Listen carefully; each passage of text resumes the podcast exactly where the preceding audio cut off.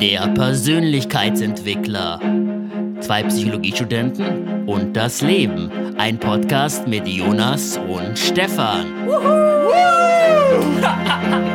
Herzlich willkommen, willkommen. zu Folge Nummer 15. Yes. Selbstüberwindung Immer noch 2, Selbstüberwindung. genau. Nochmal die vierte Säule, heute in neuen Kontexten. Ja, vielleicht jetzt nochmal ganz kurz, nochmal allgemein zur Selbstüberwindung. Was wir in der letzten Folge behandelt hatten, war Schmerz sofort und eben Schmerzvermeidung in verschiedenen Situationen. Also eben in der Entscheidung oder eben in der Konfrontation mit anderen Menschen. Vielleicht nochmal allgemein in der Selbstüberwindung geht es eben immer darum, mich selbst zu überwinden. Ja. Oder Situationen zu überwinden, Schmerz zu überwinden. Und die Idee dahinter, dass Selbstüberwindung eine Fertigkeit ist, die ich trainieren kann. Ja, ich beginne vielleicht bei kleinen Dingen, lerne dort mich zu überwinden und kann mich dann Schritt für Schritt auch größeren Baustellen in meinem Leben annähern. Womit wir eigentlich schon direkt bei der Schmerzvermeidung im Umgang mit der eigenen Software wären. Mit der eigenen eigenen Psyche. Psyche, ja. Wir könnten auch sagen Komfortzonenerweiterung. Mhm. Das ist ein bekanntes Prinzip. Gleichzeitig hatte die, vor allem die Verhaltenstherapie einige nützliche Ratschläge parat, auf welche Art und Weise ich meine, mein Lernprogramm, mein Trainingsprogramm strukturieren und organisieren sollte. Vielleicht erstmal ein kurzes Beispiel, was damit gemeint ist. Und ich habe Jonas vorhin versprochen, die ähm, von mir peinlichste Geschichte zu erzählen, wo ich mich mal, wo ich mal eine Selbstüberwindungsübung gemacht habe. Ich hab's auch nicht gehört. Also, wir schreiben, ich glaube, vor fünf oder sechs Jahren. Stefan steht auf dem Marienplatz in München. Marienplatz ist der zentrale Platz. Ungefähr 500 Touristen, noch 500 andere Menschen stehen dort. Dort gibt es einen Brunnen, um den besonders viele Menschen steht. Ich gehe also dorthin, mir merkt man nichts an. Stelle mich mitten in diese Menschenmenge rein, zähle bis fünf und fang so laut an, wie zu, zu brüllen, wie ich nur kann, ja. Die Personen rechts und links neben mir springen nur erschreckt zur Seite. Aus allen Richtungen kommen schockierte Blicke. Und ich gehe einfach ganz normal weiter und verlasse den Platz. Boah. Jetzt kommt der Hammer daran. Daraufhin gehe ich zum Odeonsplatz. Das ist ein, das ist ein Platz, der ist ungefähr knappe zwei Kilometer entfernt. Auf dem Weg zum Odeonsplatz, auf der Hälfte der Strecke, begegnet mir ein Freund, der gerade vom Odeonsplatz zum Marienplatz geht. Wir begegnen also in der Mitte und er fragt mich zu Stefan. Als ich vorhin noch beim Odeonsplatz war, habe ich irgendwie so einen ganz lauten Schrei gehört. Weißt du, was das war? Und ich dachte mir nur, oh fuck. Alle Leute die Handys gezückt, so äh, verrückter schreit auf Marienplatz. Das war, das war zum Glück noch vor dieser Zeit. Okay, okay. Zum Glück. Geil, geil. Sonst wäre ich jetzt ein YouTube-Renner. ja, keine Übung, mit der es sich empfiehlt anzufangen. Die fordert Ja. relativ viel Selbstüberwindung. Ja, auf jeden Fall. Man könnte natürlich auch sich da abholen, wo man ist. So, Ja. das sind jetzt schon die 110% Selbstüberwindung. Man kann ja auch damit anfangen, mal zwei verschiedene Paar Socken anzuziehen. Ja. So, klein. Und dann als nächster Schritt vielleicht einen komischen Hut Ja. und immer so weiter und immer so fort und irgendwann, was ja der Jens Korsen, die Übung ist, womit die ja auch in vielen Zeitschriften, dann stand er, was er mit seinen Klienten dann macht, ist, sie gehen dann auch auf einen öffentlichen Platz und der erste Schritt ist mal beide Hände hochnehmen. Einfach mal beide Hände hochnehmen. Ich finde, das hört sich erstmal so easy an. Man denkt so, ja, mein Gott, dann nehme ich halt beide Hände hoch. Aber wenn man dann das mal macht und merkt, wie anders das ein. Also niemand geht ja mit erhobenen Händen darum. Die Hände zum Himmel. Macht ja keiner. Ist irgendwie komisch. Und dann kriegt man schon, dann denkt so, okay, jetzt gucken die alle. Und das ist vielleicht auch gerade der spannende Punkt so ein bisschen daran. Man hat selbst ja immer solche Illusionen. Also ich bin jetzt auf der Straße oder du bist auf dem Marienplatz, fängst an zu du bist natürlich noch nicht dort, nur in deinen Gedanken. Du hast es dir vorgenommen. Gehst dann dahin, schreist und dann könntest du denken, oh mein Gott, dann schrei ich da und dann werden vielleicht alle Leute sich umdrehen und denken, boah, das, was ist das jetzt? Und dann kommt vielleicht einer und zieht der eine ab, weil er denkt, du willst jetzt irgendwie, drehst durch und willst Leute angreifen oder du stehst am nächsten Tag in der Zeitung, Leute meiden dich, deine Eltern enterben dich und so weiter und so fort. Es geht dann immer weiter. Worst-Case-Szenarios. Also man, man verstrickt sich da, man kriegt da Illusionen, man kriegt Angst. ja. Und dann macht man es sozusagen nicht. Und dieses Selbstüberwindung oder das ist dann zu tun, hat viel damit zu tun, zu sehen, wie ist es denn in Wirklichkeit. In Wirklichkeit ist es so, der schreit, da gucken Leute und die denken sich, ui, der schreit. Und du denkst dir, wer hat hier das Problem? Ich schreie, mache ich halt so. Und gehst weiter und nichts ist passiert. Also, ich will noch dazu was loswerden, weil ich die Übung von Jens Korsen schon äh, geschickter finde. Also, es ist. äh, Die, Im Regelfall hat, haben, haben wir recht viele Freiheiten, uns im sozialen Kontext in Selbstüberwindung zu üben. Ne, wenn ich meine Arme hochstrecke, passiert da niemals dabei. Da passiert da nichts, ja? Gleichzeitig möchte ich dazu sagen, dass es eben auch Übungen gibt, die vielleicht äh, nicht unbedingt äh, wertschätzen gegenüber anderen Personen sind. Also sozusagen den Urschrei ist es nicht, was ich empfehlen würde, diese Übung, weil natürlich schon einige haben sich erschrocken und es war in dem Sinne jetzt nicht äh, unbedingt günstig. Also dort natürlich gilt es auch eine Angemessenheit, so fit immer wieder für sich abzuklären. Ist es wirklich eine harmlose Sache? Ja, oder kommt dabei, kann dabei jemand zu Schaden kommen. Ähm, ich war da vielleicht früher nicht immer so sensibel, dennoch habe einfach mein primäres Ziel war eben mich selbst überwinden, aber da wäre heute mal anders zu sehen. Es gibt auch Übungen, die sowohl in einen sehr viel Ängste und Worst-Case-Szenarios triggern, die aber als auch sozial jetzt total unbedenklich sind. Wie eben einfach die Hände hochzunehmen, um mal durch die Stadt zu laufen. 100 Beispiel Meter mal, oder mal 10 durch, Meter, den- 20 Meter. mal durch den Marienplatz zu laufen. Ja, passiert da nichts dabei. Die denkt nur, also die denkt sich nur, was für ein komischer Typ oder was macht der da oder ist es vielleicht ein, ein weiß nicht was, ja. Aber wir selbst beginnen uns im Kopf unglaublich viele Worst-Case-Szenarien. Also, oh, die kommen gleich her und die werden mich irgendwie anschreien und ganz böse anschauen. Dann kommt die Polizei und holt mich ab. Solche Gedanken kommen mir dann. Ganz viel Angst dabei. Und das zu konfrontieren ist, darum geht's. Darum geht's. Sozusagen die inneren, also die inneren Prozesse dabei wahrzunehmen. Ja, also in der Verhaltenstherapie gibt es klassischerweise verschiedene Ansätze, wie man an solche Ängste rangeht. Die erste Idee wäre immer, schreib eine Liste mit all den Dingen, sag ich mal, bei denen du dich selbst überwinden kannst, wo du dich selbst konfrontieren willst. Ja, das kann sein, eben mit gehobenen Armen durch die Straße zu gehen, mal verschiedene farbige Socken anzuziehen, ja, mal eine Person des anderen Geschlechts im Club anzusprechen und, und, und, und. Und dann ähm, priorisiere sie mal oder bewerte sie mal, wovor hast du am meisten Angst, wovor am zweitmeisten, drittmeisten, viertmeisten und so weiter und so fort. Und dann gibt es klassischerweise zwei Herangehensweisen. Das eine ist sozusagen die peu à peu Trainierungsweise, wo ich beginne sozusagen mit der, mit, mit der Sache anzufangen, wo ich am wenigsten Angst vor habe. Ich ziehe mal verschiedenfarbige Socken an, dann gehe ich zum nächsten Schritt, beginne mal einen Hut anzuziehen und so weiter und so fort. Das eine Herangehensweise, die ist sehr sinnvoll, gerade wenn man sich ansonsten gar nicht selbst überwinden würde.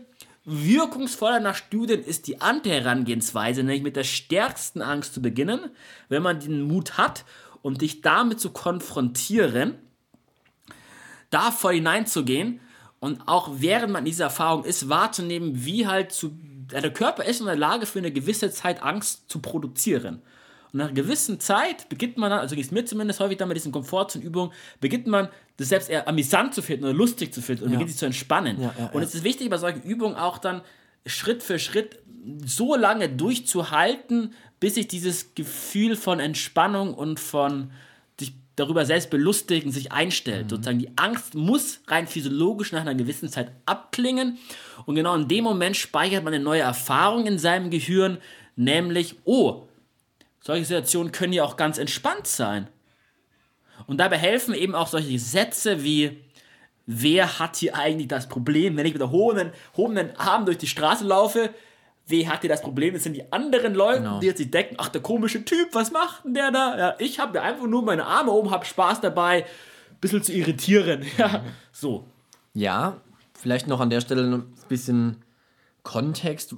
Woher kommt das vielleicht? Jetzt mal wie steht es im Buch? Da ist eben viel davon die Rede, man kommt auf die Welt und ist erstmal sehr ohnmächtig, hat wenig Macht, ist abhängig von den anderen, von der Gruppe, von der Mutter, dass die Bedürfnisse optimal befriedigt werden, dass man mich nicht ignoriert, weil wenn man mich ignoriert, dann muss ich leider sterben. Ja. Und das geht, dann geht er so ein bisschen davon aus, dass diese Angst, dass die so in uns drin ist, diese Abhängigkeit von anderen Menschen. Wenn mich andere nicht mögen, dann muss ich sterben. Wenn mich die Gruppe ausschließt, dann muss ich sterben. Ja. Und da eben sozusagen zu, zu merken, wenn ich jetzt die Arme oben habe und die anderen haben das Problem, dann merke ich, es passiert ja gar nichts.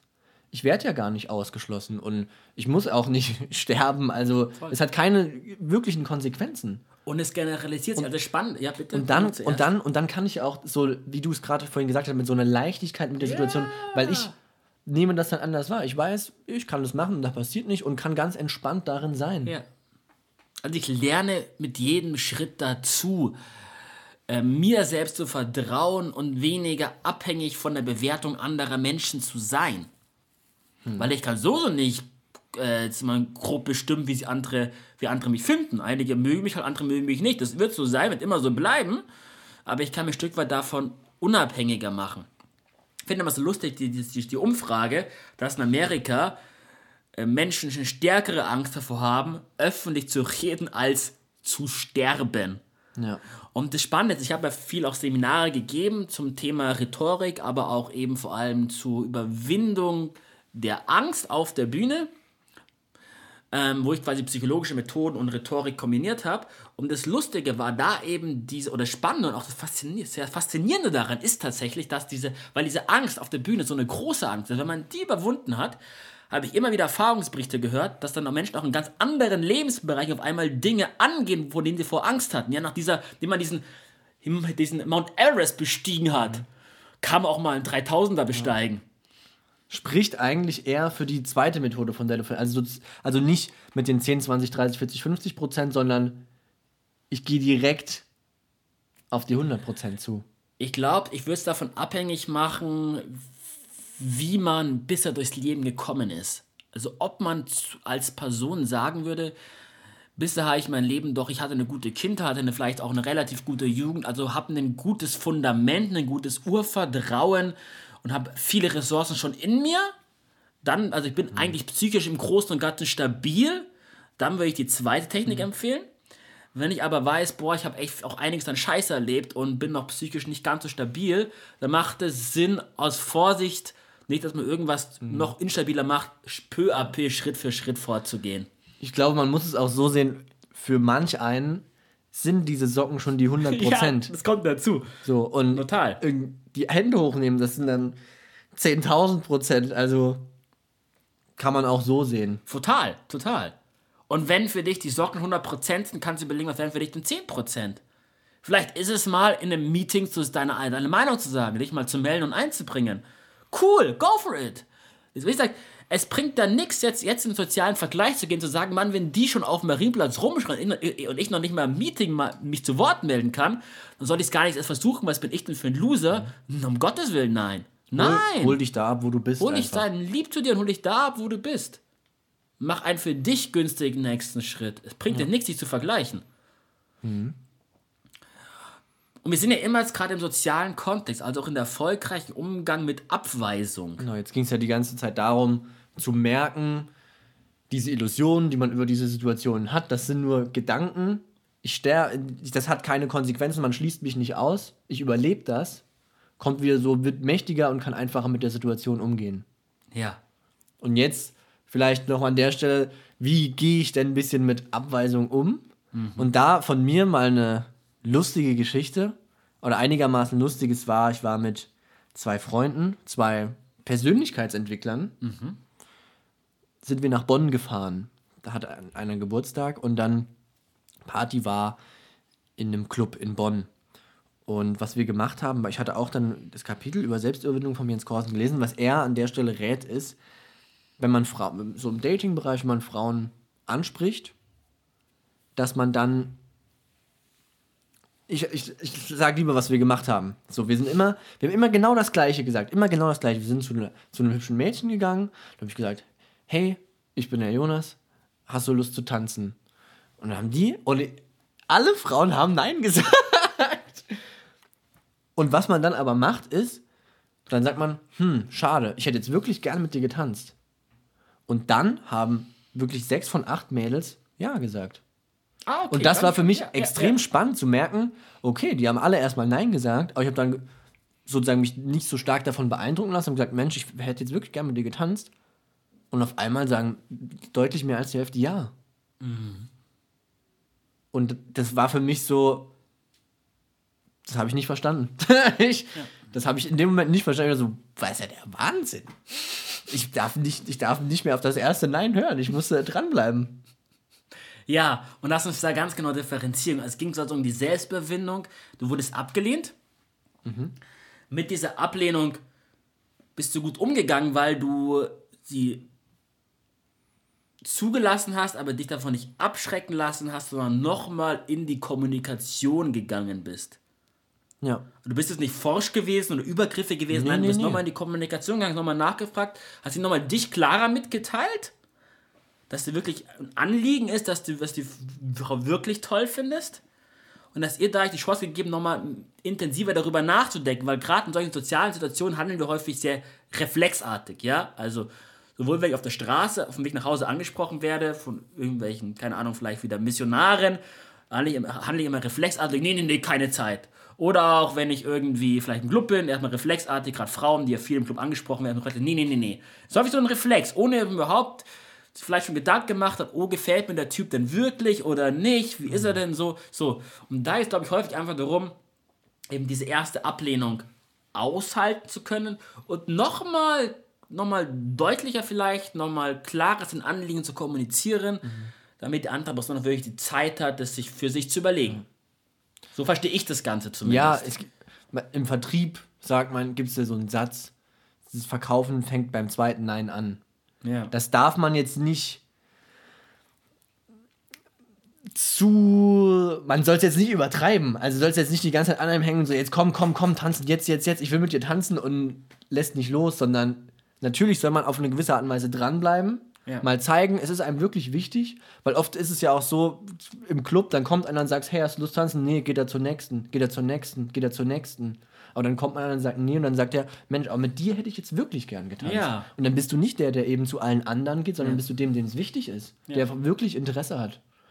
Und vielleicht da auch das zweite Nein. Also was vielleicht Ja. einfach wichtig ist, dranbleiben. Ja, ganz häufig im Leben. Was ja auch Selbstverwindung bedeutet, ja. Dranbleiben. Ähm, beim Bewerbungsfolgen ist relativ klar für die meisten Menschen, wenn ich mich bewerbe für eine tolle Stelle, dann bewerbe ich mich über ein Jahr immer, immer wieder. Und wenn die ersten zehn Bewerbungen nicht erfolgreich sind, vielleicht die elfte oder zwölfte. In anderen Lebensbereichen ist es im Grunde genauso, aber dort ist es häufig äh, nicht so, ja, nicht, nicht so offensichtlich. Und da macht es Sinn, eben auch hier sich eine Selbstüberwindung zu trainieren. Was auch stark zusammenhängt, allgemein neue Wege zu gehen. Ja. Das kann man wörtlich nehmen, einfach mal einen neuen Weg zum Arbeitsplatz zu gehen. Ja, einen neuen Weg zur U-Bahn zu gehen, ähm, andersfarbige Socken anzusehen. Ist nicht nur im Sinne der Selbstüberwindung, sondern auch, um sich in Flexibilität zu trainieren. Steckt auch so ein bisschen der Satz mit drin, der Mensch ist eine Maschine und er stirbt, ohne aufgewacht zu sein. Ja. Also vielleicht mal ein zweites Mal an, so, es auch wieder sich wirklich im wahrsten Sinne des Wortes selbst überwinden, seine Automatik überwinden. Ja. Also gerade auch im Sinne von der Selbstbewusstheit und hier ein Loop zur ersten Säule zurück. Man wird dadurch selbstbewusst, indem man mal Dinge anders tut als sonst. Ja. Also wenn ich mich anziehe und mal beginne, vielleicht mit dem T-Shirt statt mit der Hose, dann kann es sein, dass es so anders für mein Gehirn ist, dass mein Gehirn sagt, oh Moment mal, irgendwas ist hier gerade wichtig und neu und beginnt wieder ganz anders präsent zu sein. Und dementsprechend ist es günstig, immer und immer wieder sich darin zu trainieren, auch Kleinigkeiten anders zu tun. Ja. Vielleicht auch mal in ein anderes Restaurant gehen. An das Restaurant. Nicht gehen. immer nur zum selben, was weiß ich. Und nicht immer nur dasselbe essen. Ja, genau. Auch mal was anderes machen. Einfach mal einen anderen Weg zur Arbeit gehen. Mal neue Dinge ausprobieren, die man noch nie gemacht hat. Genau. Einfach ein bisschen flexibel sein, flexibel werden. Denn je breiter die eigene Erfahrungsbandbreite ist, desto einfacher kann man auch Entscheidungen treffen. Ja, da fand ich auch den Satz ganz schön, den ich vielleicht an der Stelle noch vorlese. Und zwar, wer das Loslassen trainiert, und sich darauf einstellt, Neues zu erleben, erarbeitet sich die geforderte Flexibilität, um die oft zitierten Auf und Abs des Lebens mit Freude und Erfolg zu bestehen. Ja. Schöner Satz. Schöner Satz, oder? Fasst es gut zusammen, ja. Damit hätten wir, glaube ich, auch weitestgehend Ja, die Säule Selbstüberwindung abgeschlossen. genau, die vierte Säule war das Vierte jetzt. Säule. Hat sich jetzt ja wirklich rausgestellt, dass es doch schon breiter ist. Haben Selbstüberwindung in verschiedenen Kontexten, im Kontext der Entscheidung, im Kontext der Konfrontation mit anderen Menschen, im Kontext gegenüber mir selbst, meiner eigenen Software. Haben auch darüber gesprochen, wie kann man vielleicht ein bisschen mit Abweisungen umgehen. Ja. Und auch nochmal ganz mit meiner Automatik sozusagen. Neue Wege gehen, flexibel bleiben. Change. Change. Ja, ja. Ja, ich glaube, ganz allgemein haben wir festgestellt, dass diese vier Säulen äh, sich kurz und knapp zwar in einigen wenigen Sätzen zusammenfassen ließen, aber doch, wenn man genauer hinschaut, alle umfangreich sind und durchaus auch komplex. Ja. bin mir sicher, wir haben alle Säulen nicht in der maximalen Komplexität behandelt, um Gottes Willen. Nein, aber gleichzeitig denke ich und hoffe ich auch, dass wir die vier Säulen so behandelt haben, dass jeder für sich was rausnehmen kann, auch Dinge hat, die er ausprobieren kann und eben, das wäre mein Herzensanliegen, wahrnehmen, dass es sich wirklich lohnt, Ja. am, an eigenen Gedanken und Verhaltensmuster zu arbeiten, sozusagen Persönlichkeitsentwickler zu werden. Genau. Was ich vielleicht auch noch mal ganz schön fand, war, ich mit einem guten Freund war ich, der auch alle Folgen hört oder gehört hat. Ja. Wir gehen jede Woche so zusammen essen in der Mensa und Grüße gehen auf jeden Fall raus an den Moritz. und der mir eben am Anfang, habe ich natürlich auch gefragt, so, wow, wie siehst du, hast du gehört, die erste Folge? Und dann war so, ja, ist sich nicht so ganz sicher, was er davon halten soll, klingt alles so ein bisschen missionarisch. Ja. Und hat dann hat er mir beim letzten Mal doch gesagt, er hat sich das jetzt alles angehört und er, und er sieht immer mehr den Nutzen darin. Es scheint wirklich so diese, diese pragmatischen Kognitionen da zu sein, die eben einem dabei helfen, ein bisschen besser im Leben umzugehen. Das hat mich extrem gefreut. Extrem Voll. gefreut. Vielen Dank. Geil, ja. Und auch eben, da müssen wir Morris zugute reichen, dass er bereit war, das nicht nur anzuhören, sondern auch auszuprobieren. Also wir freuen uns über jeden, der einen Podcast hört. Gleichzeitig ist mein Herzensanliegen, probiert es aus, weil nur so könnt ihr wissen, dass an dem, was wir erzählen, etwas dran ist und dass es wirklich günstig ist. Ja. Für euch, in eurem Sinne. Ich würde sagen, damit verabschieden wir uns für heute. Ja. Also, Adieu. adieu. Das war der Persönlichkeitsentwickler-Podcast. Alle weiteren Folgen auch verfügbar auf Spotify, iTunes und allen anderen Plattformen. Wir wünschen einen erfolgreichen Tag.